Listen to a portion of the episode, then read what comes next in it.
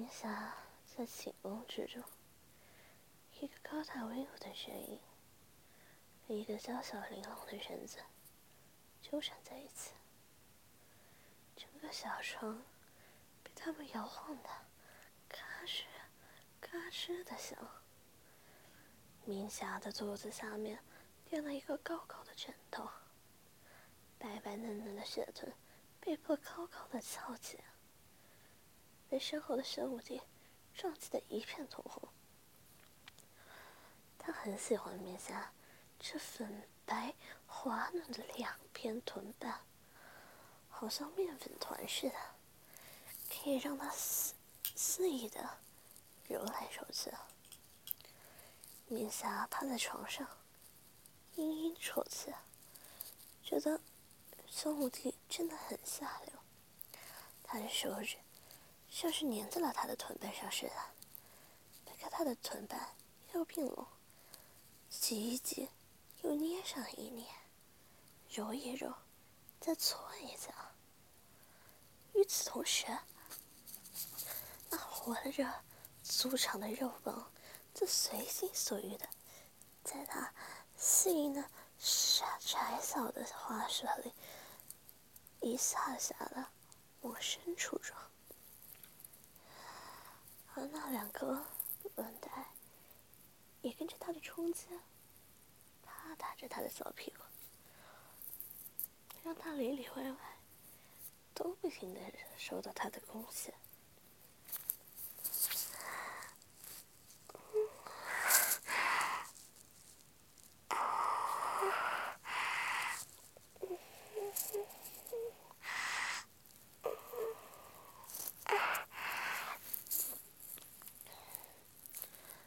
明霞的喉咙里发出软绵绵、猫叫一样的声音，但是心里非常的不甘和恼火。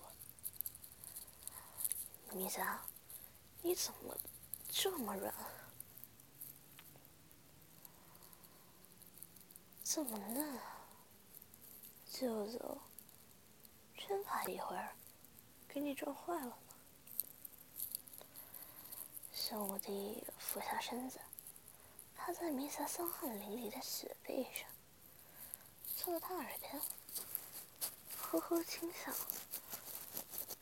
暧昧的时气直冲你弥撒的耳窝。但是身下的动作却和言语相反，一下下撞得更狠，插得更深。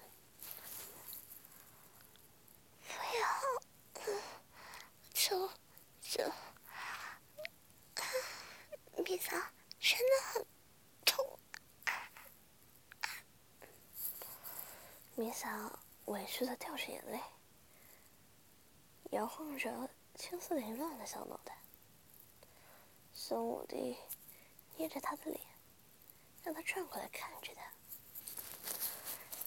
只见米萨双眼含水。笑容羞怯，紧绷着身子，却还是要温柔的承受他。不由心头一软。他知道米莎是怕他的，一个无依无靠的孤女，在宫中，他便是他的天，他的地，他要他，他就得给，他毫无选择。孙武帝舔着他脸上的泪花，呢喃着，又哄着米霞：“米霞，快，把腿再分开一点，让舅舅入得更深一点，就不疼了。”明霞听了这话，纤细的腰下发软，轻的俯下。跟着玄武帝挺入的右膀、右膀一起前后摇摆，白着的双腿颤抖着，尽可能的张开。看到他这般乖巧听话，玄武帝笑不可言，双手在那纤腰之上来回抚弄起来。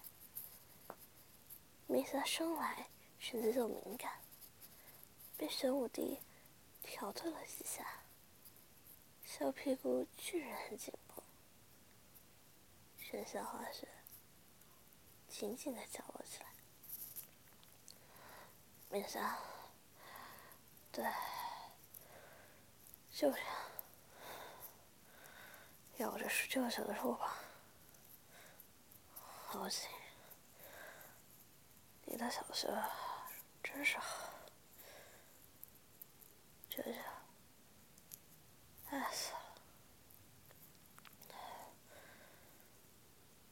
了。玄武帝一边尽情赞叹着，一边挺着结实的腰腹，凶猛的往那夹紧的小屁股里面顶。米萨听了这种淫荡的话语，更是不由得笑得面红耳赤，而剩下花絮在收紧之余，喷出更多的花之蜜，小国冲刷着玄武帝一个个细腻，差点机械投降。他兴致所起，拉起米萨的上半身。让他后背贴着自己的胸膛，然后两只罩在那含苞待放的两团花苞之上，使劲的揉搓着，嘴里也不闲着，啃食着米萨白滑脖颈之上细腻柔嫩的肌肤，米萨的小穴。被玄武帝的粗壮的肉棒插满了，胸口的娇乳被玄武帝的大手反复蹂躏着，敏感的脖颈被他亲吻舔弄着，快感像潮水一样像四只百合，即便他柔软的身子。被他扯成了一个诡异的弧度，他还是颤抖着，尖叫着，达到了高潮。玄武帝同时抵达到他花茎深处，低吼着，一边受着那疯狂抽搐的花穴带给他的极致快感，一边。尽情释放着自己身子里面的火热，那滚烫的精液冲刷着面下稚嫩的花宫，将他在一波高潮还没有结束的时候，又推向了另一个高潮。玄武帝终于如愿以偿的得到了米萨，开始不知道为什么，他依然不。快乐，总是觉得心里空虚的很。米萨和他睡过的那些年轻女孩一样，惧怕着他，但是又不得不臣服于他。即便是身子贴得很近，可是心的距离依然很远。同床异梦。就是他和他所有的女人的真实写照。玄武帝心里惆怅，于是一个人开始独自畅饮起来。因为每次醉酒，他都会想起那个在自己生命之中短暂存在过的女孩。那时的他。刚刚看到玄庆帝和千云公主之间的情事，十四岁的少年太子，在男女之事上还毫无经验，难免蠢蠢欲动。恰巧他某日在宫内闲逛，路过太液亭，看见一个美貌宫娥拎着一个重重的水桶，就在数九寒天的井水边洗着衣服。那是天寒地冷，宫内一片白开开，冰冷刺骨的冷风。